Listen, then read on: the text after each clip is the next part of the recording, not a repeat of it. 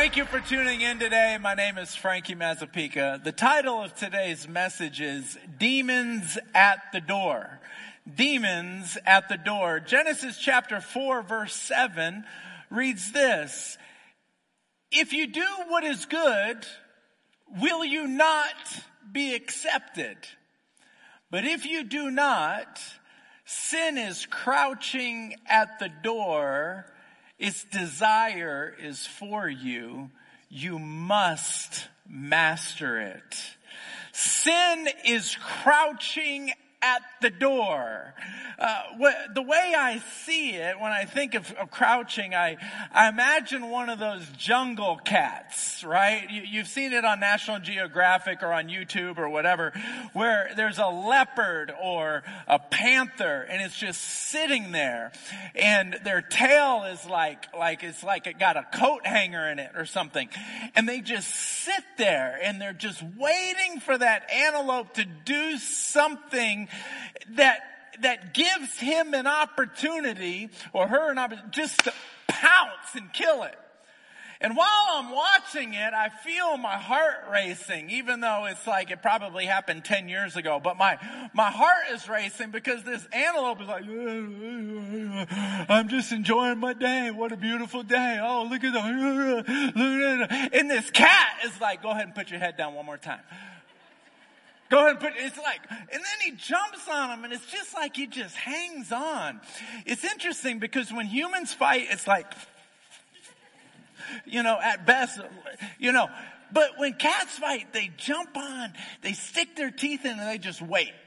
And all of a sudden, slowly but surely, the life goes.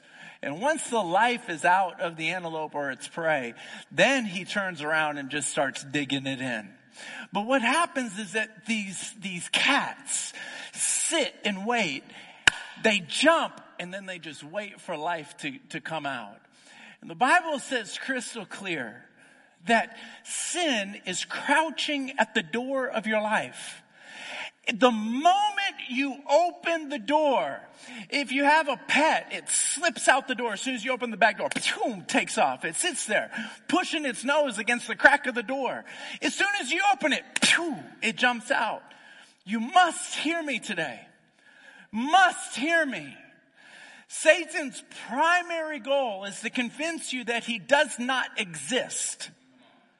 And then once you realize that he does exist, he goes to his secondary goal. His secondary goal is to convince you that he is not involved in your life. And these individuals have the door wide open in their life and they have no idea that a cat is sitting on them. Sin is sitting on them and slowly but surely just draining the passion for the things of God right out of their life.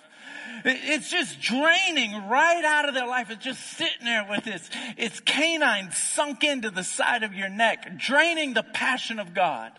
The things of righteousness means nothing to you. The things of God mean nothing to you. It, you're indifferent about what God would say. You're indifferent. If somebody asks you, if God did not create the world, how is it here? I don't know. I don't know and I don't care. There's a cat sinking it out of you. This is sin. For those of you who are linear thinkers, uh, I'm going to talk about three major topics. In my mind, there's three Roman numerals. The first one is sin in words. The second one is can Christians be possessed with the devil? And number three, what is it that Christians must do every single day? Sin in words. When you commit a sin, especially a flagrant sin, a sin that you say, I don't care, I'm doing it, it immediately opens up a door. Immediately. Because you just made the decision, I don't care, I'm doing it. And once that door is open, eventually you don't even make the decision, I don't care, I'm doing it. You just do it. It's not a decision. You don't say, I, don't care, I'm saying it. I don't care, I'm gonna do it. There is no I don't care moment. It's just part of your lifestyle. You, you've got a cat sitting on you. You've got sin sitting on you. And here's the thing. If you live in a household with other people, if you're married, if you have children, if you're a single mom, you have children, a single father, you have children, when you open up the door to your life, you're not just opening up the door to your life, you're opening up the door to your entire household. This is why we find children being affected by the decisions of the parents. You gotta know this. You gotta know this. I'm not, uh, it's not like I didn't have anything else to do with my life when I chose to go into the ministry. There's other things I could have done. But this is such a reality to me that I do not want people walking through their life like zombies thinking that all they have to do is enjoy, to have fun, to be prosperous, make money, live in a house with two stories and drive a benzo. No! No! There, this is a real world with demons and angels. If there's a God, there's a devil. If there's good, there's evil. This, this is a real thing. Sin, anything you open a door and open sin, it opens. What I thank God for is that He makes sin a black and white issue. I'll give you an example. In Romans chapter 13, verse 13, it says, You belong to the light I find that interesting because you ever notice that when people flagrantly sin, it's always at night. Affairs happen at night. Adultery happens at night. Sexual immorality happens at night. It, it, happens at night. Theft happens at night. Murder happens at night. It's the night hours where the owls come out. It's the night hours when the bats come out. It's the night hours where the panther leaps. It's the night hours where you get depressed and you get anxious and you get fearful and you watch the, the fan spin in your room and you ask yourself, have I slept? It's the night hours. And the Lord says this, you belong to the day. You belong to the day. And because you belong to the day, live a decent life so that everybody can see. And then it says this, do not participate in the darkness. And then it gives seven categories of what the darkness is. So that way we don't have to debate on what's darkness and what's not darkness. It makes it crystal clear. Number one, I forgot. Hold on, don't tell me, don't tell me, don't tell me, don't tell me, don't tell me. Wild parties, drunkenness, sexual promiscuity, immoral living, jealousy, quarreling. Quarreling is sitting right next to wild parties. When you, it, it, it's just, just know this wild part. I'm just having fun. Chill. I'm chilled. I'm so chilled. I'm going to say this as chilled as I can say it. This is as chilled as I can say it. Okay, here it goes. A wild party is participating in the darkness. Was that chilled enough? Uh, that's chilled.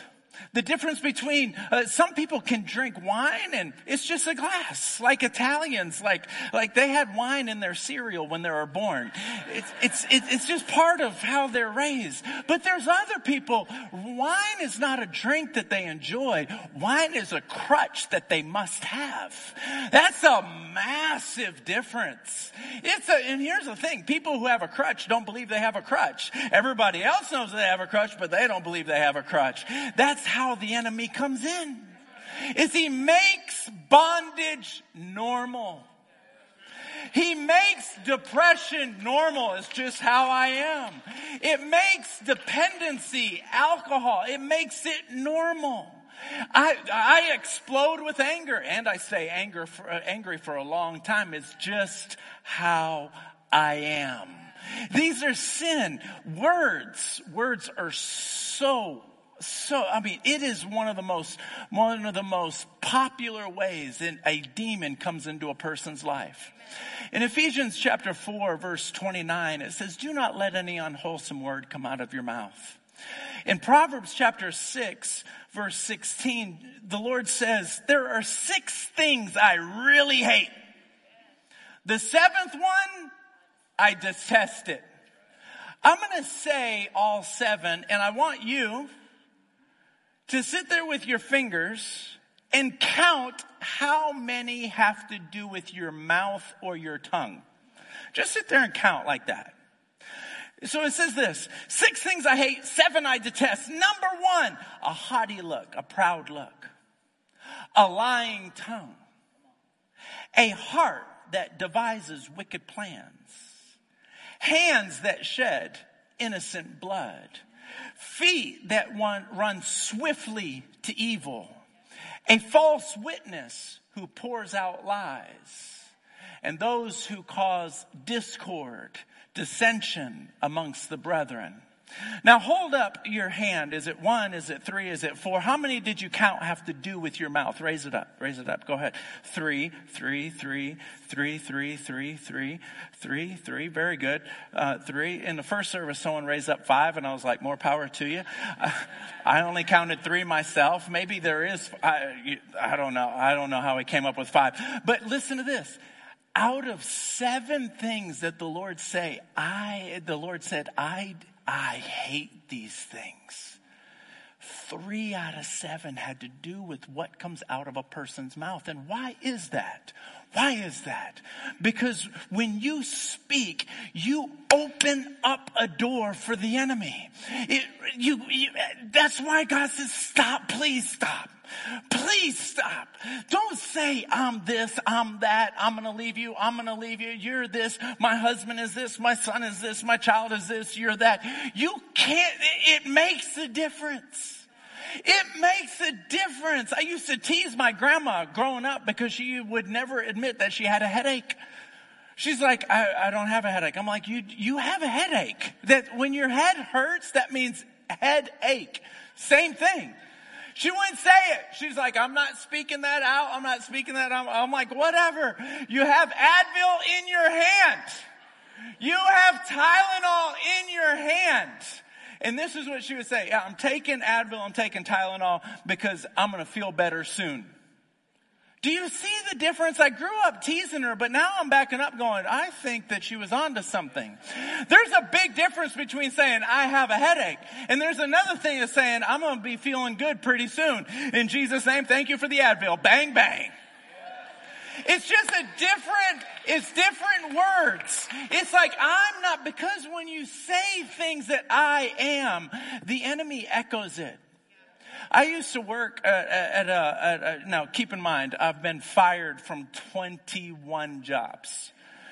Between the ages of 16 and, and, and 19, I worked at 21 restaurants. I was a waiter at Carrabba's, Casa Olé, Chili's, all of them. All of them. You say, how, I didn't tell them that this, hey, you're my 13th job this summer. I didn't say that. I was like, I am so excited about serving you. And they say, what, what are your weaknesses? That's the dumbest question I've ever heard in my entire life. Do you think I'm going to say? My weaknesses are showing up. my weaknesses is I think I'm smarter than you. That's a weakness. My weakness is I want your job. That's a weakness. Do you think I'm gonna say that? My no. So this is what you say. My weakness is I. Is sometimes I love my job so much I overwork. If I had it my way, I wouldn't even sleep. I would just work here all day. Sometimes I take my work home because I'm. What am I talking about right now? What was I talking about? Jobs, jobs. Oh, I used to have a, a, supervisor. This was when I was working at a church. And he told me, he goes, Frankie, I don't believe that you're called to be a pastor. He said, I, I was 24. Do you know how formidable you are when you're 24? Uh, 24 years old? He said, I don't believe it. I was so convinced he was right. I went and got another job. I went and got another job. And I, it was in sales and I did really, really good at it. My dad came along and said, what are you, an idiot? He didn't hear this message. Um, because you're called. We started the church and the church was growing. We started it when we were 27, but even still, it took me 10 years to get over that voice of you're not called. You, God doesn't want you to be a pastor. He has something, that's just not you. That's 10 years You know, when somebody opens up their mouth and they say something to you, the enemy says, I can work with that. And he says over and over, you are this, you are that, you are this, that what they said was true. You're not good. You're not this. You're not that. And over and over and over and over and over again. I want to say to you, for those of you that work somewhere, where there's someone speaking evil to you, I first say, I am sorry I've been there. And I hate that you're in position like that because it was a supervisor for me and I esteemed him. I honored him and his words carried so much weight that it changed me for 10 years. I want to tell you that's the enemy talking to you. It's the enemy talking. You got to tell yourself, Satan, that's a lie. Satan, that's a lie. Even if you kind of believe it, he will say things to you Then you will start believing it after a while. You gotta tell yourself if it makes you feel bad, it's not from God. If it makes you feel bad, it's a lie from the enemy. All God's thoughts towards you are good and amen. He has fearfully made you, informed you. He's got a plan for you, an assignment for you. He put his anointing on you. Anything that doesn't make you feel good is from the enemy. It's not from God. It's not from God. It's not from God. And so what do I do? I would just say, just pray like crazy. You got to put a helmet of, of salvation on your head. One of those old school helmets, those Roman helmets that go over your ears and say, thank you, Jesus. I will not hear it. It will not come in. All of you, you got your eye gate, what you look at. You look at porn.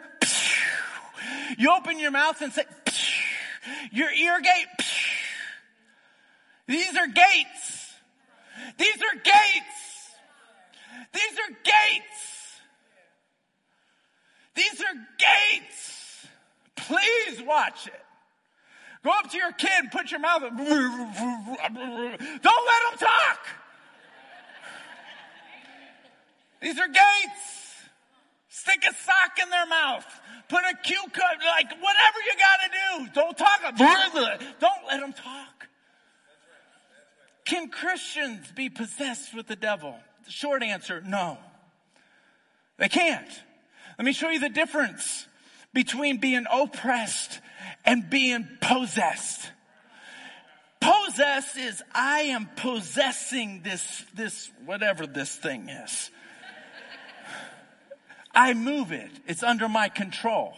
I tell it when to move this way. I tell it when to move this way. I am possessing this jacket. Okay. Sly, where you at? Come up here, Sly. Uh, I'm going to show you now what, what oppression is. Now, Christians can be oppressed. They can't be possessed. Now, by the way, just because you believe in Jesus does not make you a Christian. Satan also believes in Jesus. Just so you know.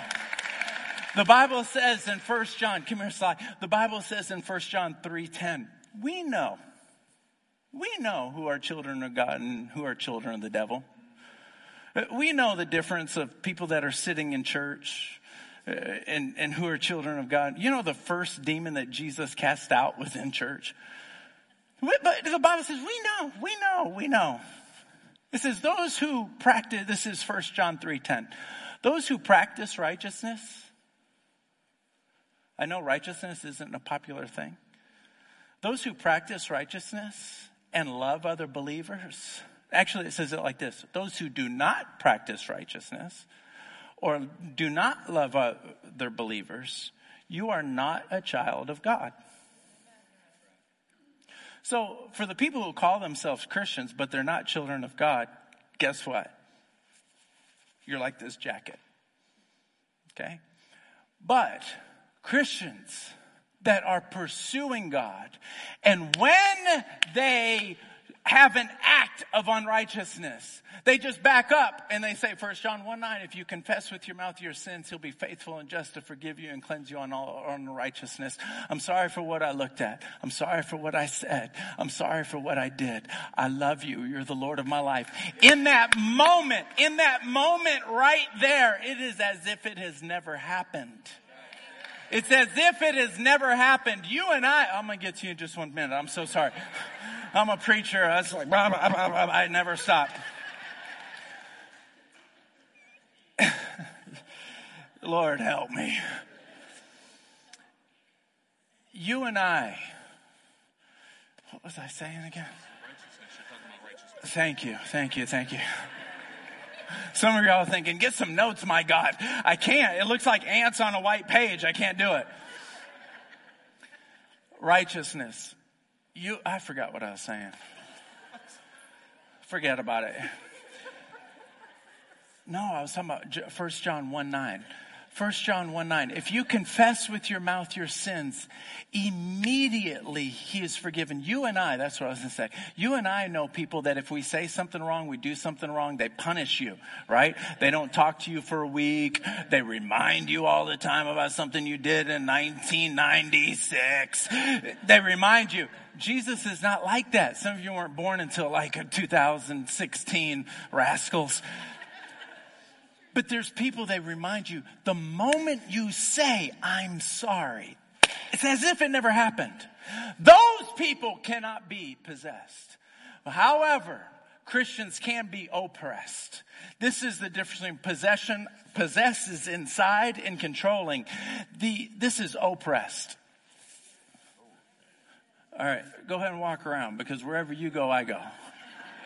Right? Wherever you go, I go. And here's the thing I whisper in his ear the whole time. I whisper in his ear the whole time. Can I affect his body? Yes or no? Yes. Can, if I affect his body, do you think it affects his mind? Yes. You are made up of three entities the flesh, the soul, and the spirit. You guys know what the flesh is. It's the physical part of you. Your soul is your mind, will, and emotions. So he's a Christian. I've known him for 10 years. He's a Christian. He walks with God. Can he ever get cancer? Say it. He's not gonna, you're not gonna get cancer. But just work with it as an example.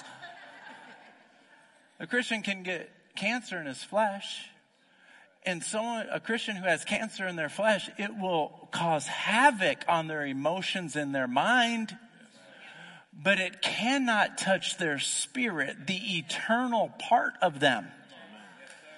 The eternal part with them. His spirit, your spirit, it's like a perfect cocktail between the Spirit of God and you. Imagine making a glass of tea. Thank you so much, Sly. If you make tea, there's three entities. There's the water, the tea, and you have to put sugar, otherwise it's not good. You mix those three things up, you can't tell the difference between the water, the tea, and the sugar. You can't. It's all mixed in there. This is, this is your spirit. It's eternal. There's a part of you that sickness can't touch. There's a part of you that the demonic cannot touch. There's a part of you that is reserved for the presence of God. Reserved. But if you, when you open that door, bang, on your soul, your mind, will, and emotions. You say things, you do things, you look at things. It's your will. And here's the other thing. When I got on his back, I'm a physical being. Satan and the demons are spiritual beings. They, they are lighter than a feather. They're lighter than air. They're lighter than air. So you can have 109 of them on you and have no idea. And they can affect your, your physical body. In, in Job 2 verse 7, it says that Satan smote Job and he had boils that he would take glass and, and, and pop them and take them off his skin. Boils from the top of his head down to the sole of his feet. Do you think that that sickness disrupted his mind, his will, and emotions? Oh, yeah. Oh, yeah. And the Bible says that it was Satan. Oh, please, I'm begging you, I'm begging you, I'm begging you as believers. I'm begging you as believers to be wise as serpents, but harmless as doves. You gotta know, you gotta know. Don't, nope, nope, nope, nope, uh, nope, nope, nope. You gotta know. And then when you yourself slip up, I'm telling you, I do this almost every day. These are the three things every believer has to do. Dear Lord, speak to me. You can't say it while you're frying eggs. Okay? You, you got to say it in a moment with Him. Holy Spirit, speak to me. Have I opened up any doors? Any doors of anger, any doors of resentment? Sometimes something has happened to you 20 years ago, 30 years ago.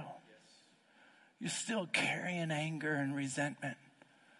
People who promised to love you never leave you or forsake you. And what do they do?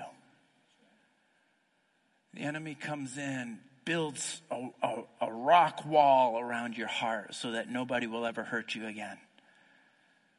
It doesn't stay on the outside of your heart, though. Your whole heart gets hard.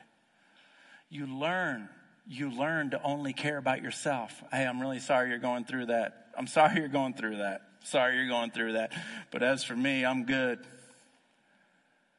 You learn to do that. Here's every day. Lord, is there anything? I'm here to serve you. I'm here to worship you. Is there any part of me that is not pleasing to you? Any part. And then you renounce that. What does renounce mean? Renounce means to identify the door, the door that the enemy came in on, and you tell him to get out. That's renounce. I renounce unforgiveness. I renounce lust. I renounce anger. I renounce depression. I renounce anxiety. In the Western world, everyone who has depression or anxiety, it's a chemical imbalance. I'm going to tell you this. Sometimes it is a chemical imbalance. And sometimes it's a demon. But in America, in the church, we think it's always a chemical imbalance. It's never a demon. And let me tell you what, the demons love that. Love it, love it, love it, love it, love it, love it, love it, love it, love it, love it, love it. Oh, just keep on chalking it up as chemical imbalance. If you go to South America, they'll tell you the truth. Walk up to anybody on the street and they will tell you the truth. They know voodoo and, and demons and spirits. They are very familiar with it. You come to the United States, chemical dependent. Uh, uh, no, it's just an emotional thing. It's, a, it's a, you know, chemical. Uh, it's never a demon. They know what's up. They know what's up.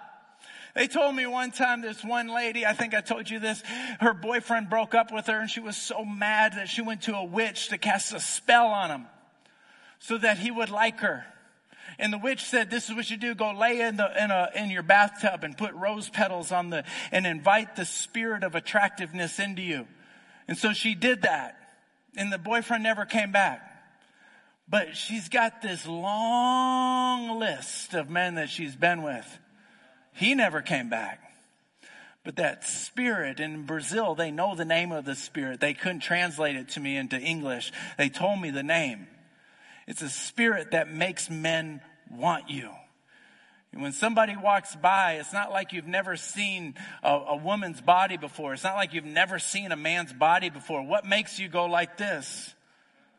There's a spirit whispering in your ear and there's a spirit hanging on them that makes you want them. You can live your life if you want to thinking that I'm just blasting my mouth, but I prayed this morning uh, that the Holy Spirit would confirm within you that what I'm saying is true.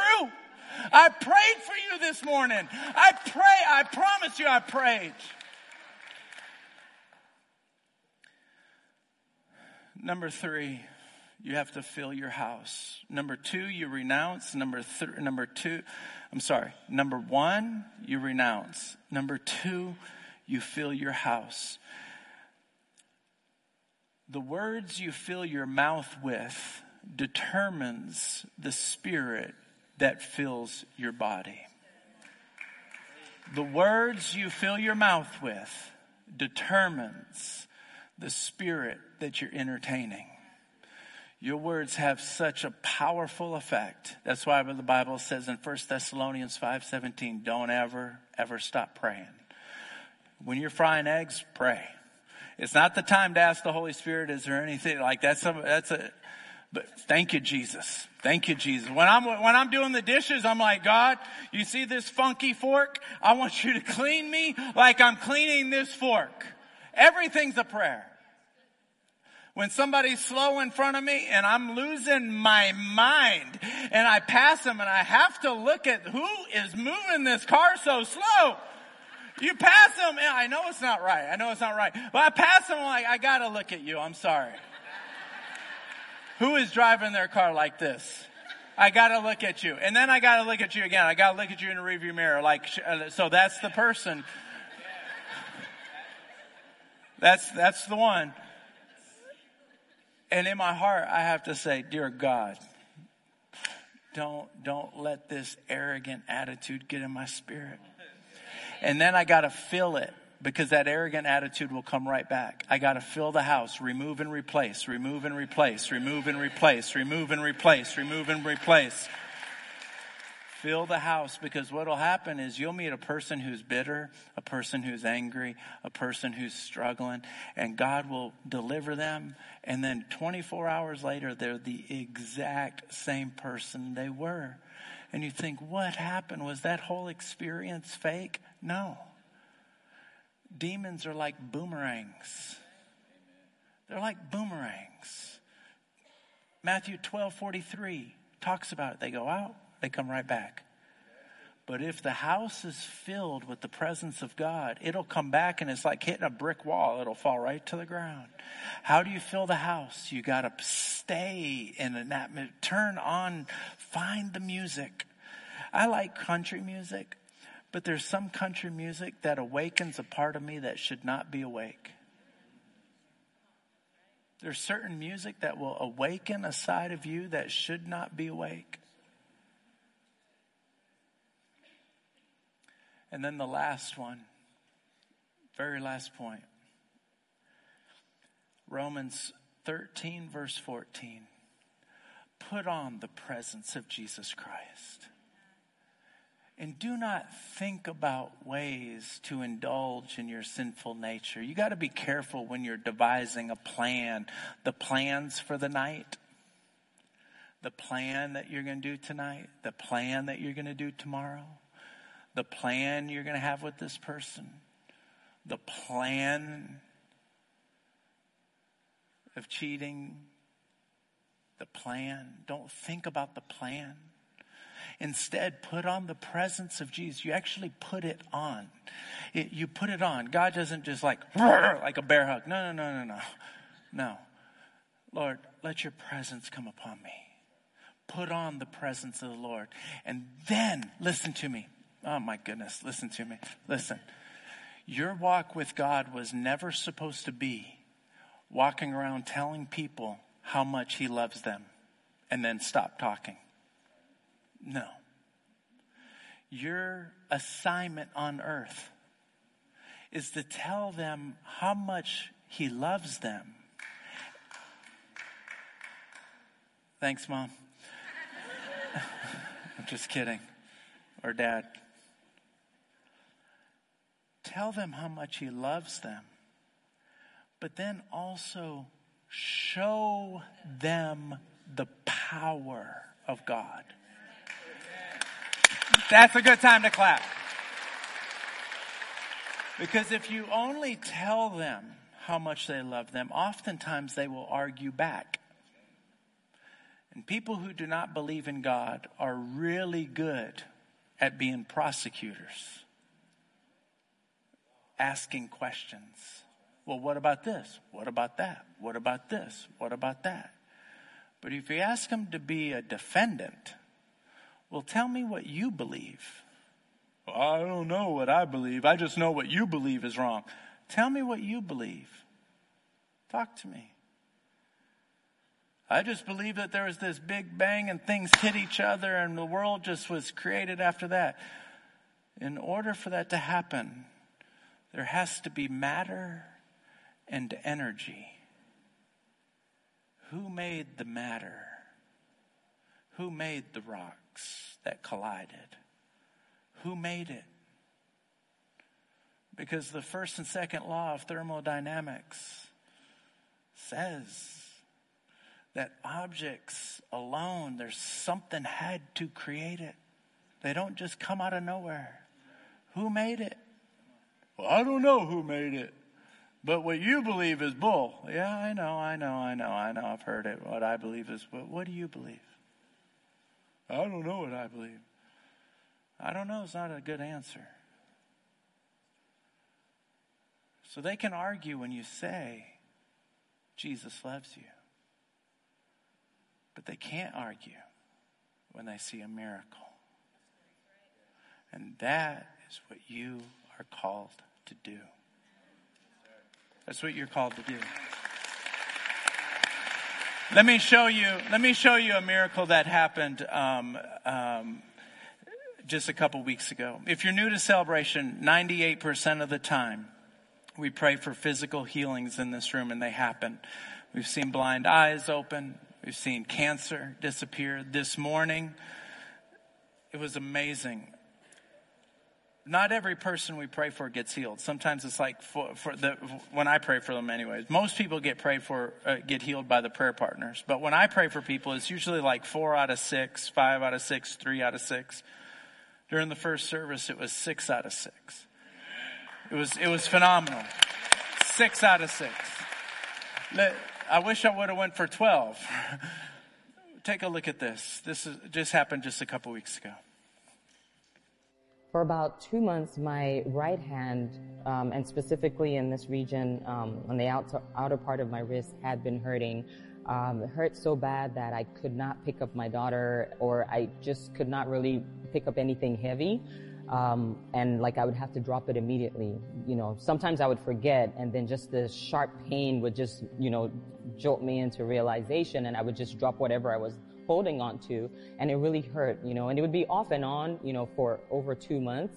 Um, but on Sunday, this past Sunday, Pastor had, you know, um, had a word of wisdom, a word of knowledge rather, and asked that uh, people who had pain in their right hand come forward. And so uh, I went forward for prayer. Um, and as he started to pray for me, he, um, you know, asked me how long I'd had the pain, and I kind of explained it to him. And then he prayed a little and had me test it. Uh, initially, I could still feel the pain, so probably I believe the pain had gone down probably about you know 50% thereabout. And then um, afterwards, he he prayed some more, asked me to test it again, and I did, and I found that it had reduced. And so at the time that he finished praying, I still felt it a little bit, a tinge, but it was way less than, you know, when I, um, when I came up for prayer.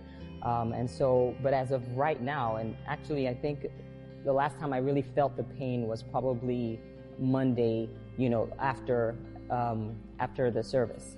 Um, and I, I don't remember feeling any more pain. And even up to this moment, I'm able to kind of use my hand and do things that I need to do. So I just thank God uh, for healing me and just being so intentional about me and just hearing my call to him and confirming it, you know, through pastor because God, pastor said exactly what I had been praying for. He said, receive your breakthrough and I received it in Jesus' name.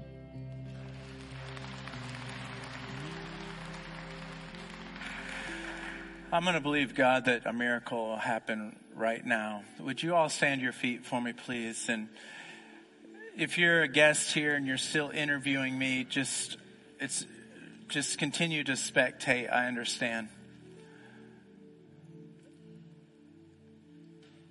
That's what you do when you come to a new church. You kind of spectate and you kind of watch and see if it, see if you like it. But the rest of you, those of you that call this place your home, I want you to help me. I want you to just close your eyes, put your hands up like this. I just want you to, you don't have to say it so loud that the person next to you can hear it. But just say, What do you want to do, Jesus?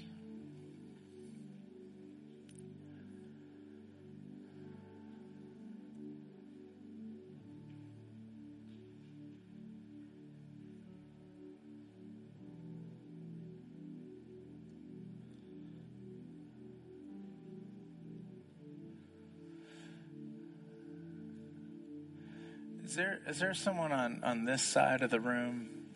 It's like right back here. It's not your back. It's not what I'm feeling. It's like there's pain in there.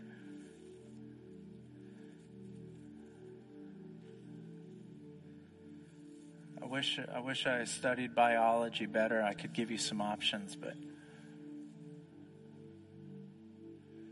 this pain.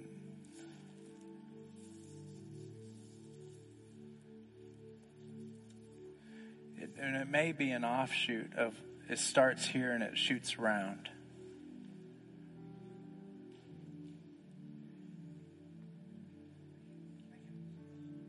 Is it you? Come here. Let me pray for you. The Lord's going to heal you.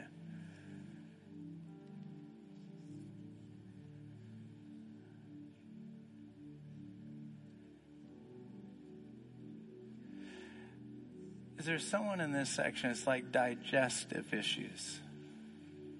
I know if you're new here, all of a sudden you'll be like, okay, I'm not going down there. I don't pay, care if you pay me a million dollars. That's too embarrassing. The only thing that's going to happen is I'm just, when the service is over, I'm going to pray for you. That's all. Is it you? Come stand right here. The Lord's going to heal you.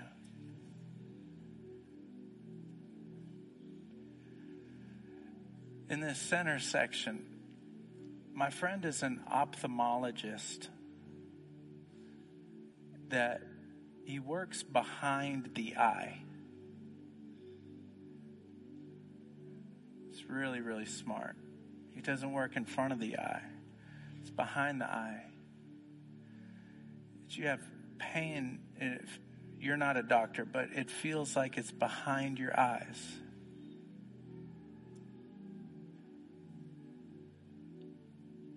If it's you and you're in this section, just come out of your seat. I just want to pray for you.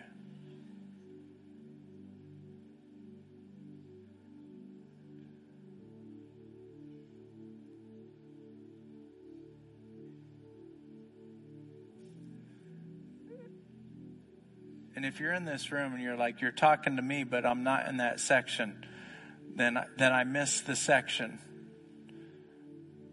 But the Lord wants to heal you. And maybe I was talking to myself and it wasn't God, and, and I'll own that. But if it's in this room, then I, I need to pray for you. You'll, you'll be healed. I genuinely believe that. The pain and pressure feels like it's behind your eyes. There you are. Just stand right here. Anyone else? It's your stomach. Someone else just came down for uh, stomach issues. Just because one person came down, that doesn't mean it was just for one person. Come here. Come here. Come here. Let me tell you what's happening right now. What is it? It's your eyes. Were you in this section right here? Let me tell you what's happening right now. The Lord's already healing you. He's already healing you. Just raise your hands right where He's at. All of you, just raise your hands. The Lord doesn't need me to touch you. He'll. Let me tell you what's happening right now. Sometimes the Lord will tell me, This is who I want you, Frankie, to pray for. And if you pray for them, they'll be healed. But sometimes I think I'm hearing from God, and it's just me talking to me. And I don't know if it's God or if it's me until someone raises their hand and says, Hey, that's me. And if they have the faith to come down here,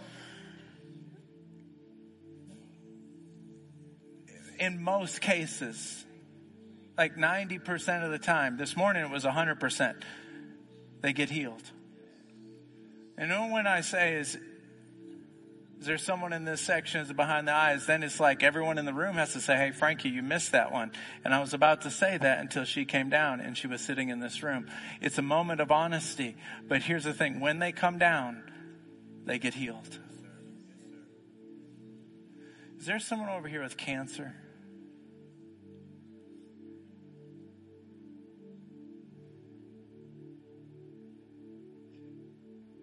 In these two sections, right here in particular. Is it you? Come here. Come stand right. Just raise your hands right where they're at. And I feel like there's someone supposed to pray for you.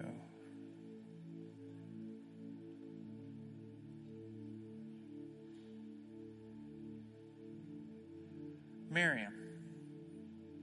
I think you're the one that's supposed to pray for this one. I'll pray for the other ones, but I believe you're supposed to pray for her. Here's the last thing I'm going to say.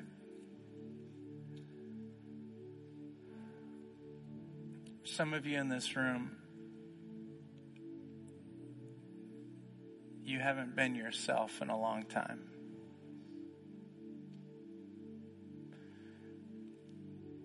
You haven't been yourself for so long, people think that how you are is how you always are, but you know in your heart,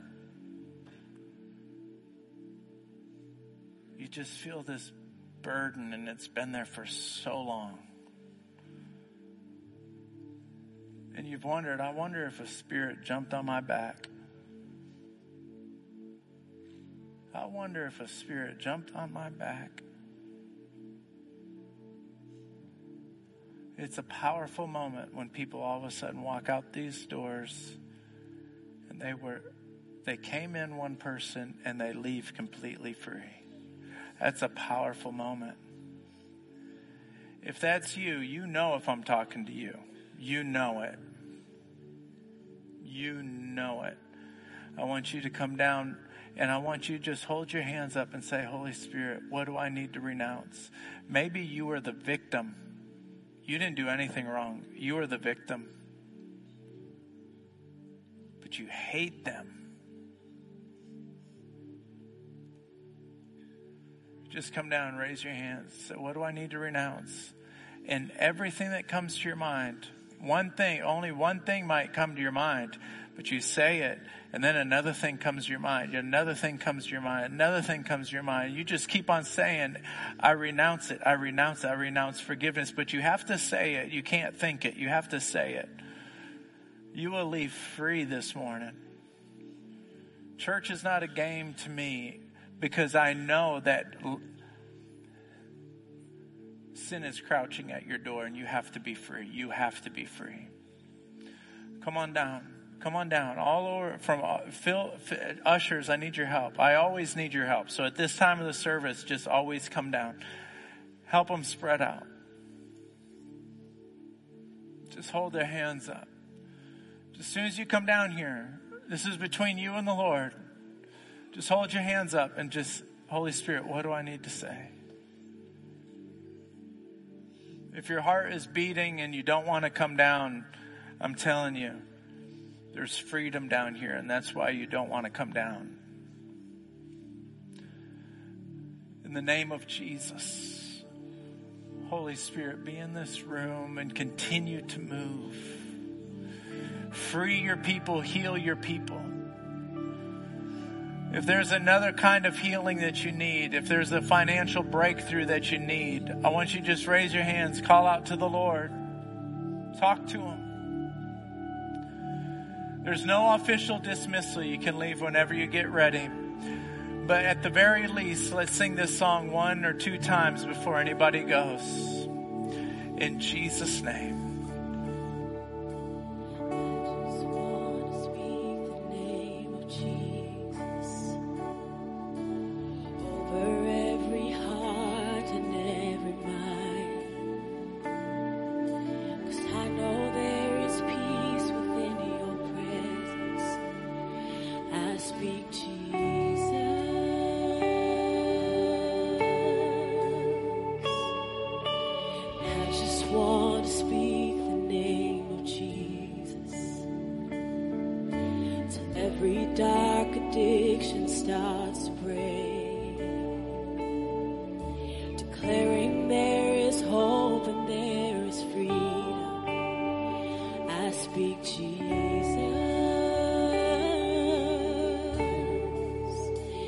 Your name is.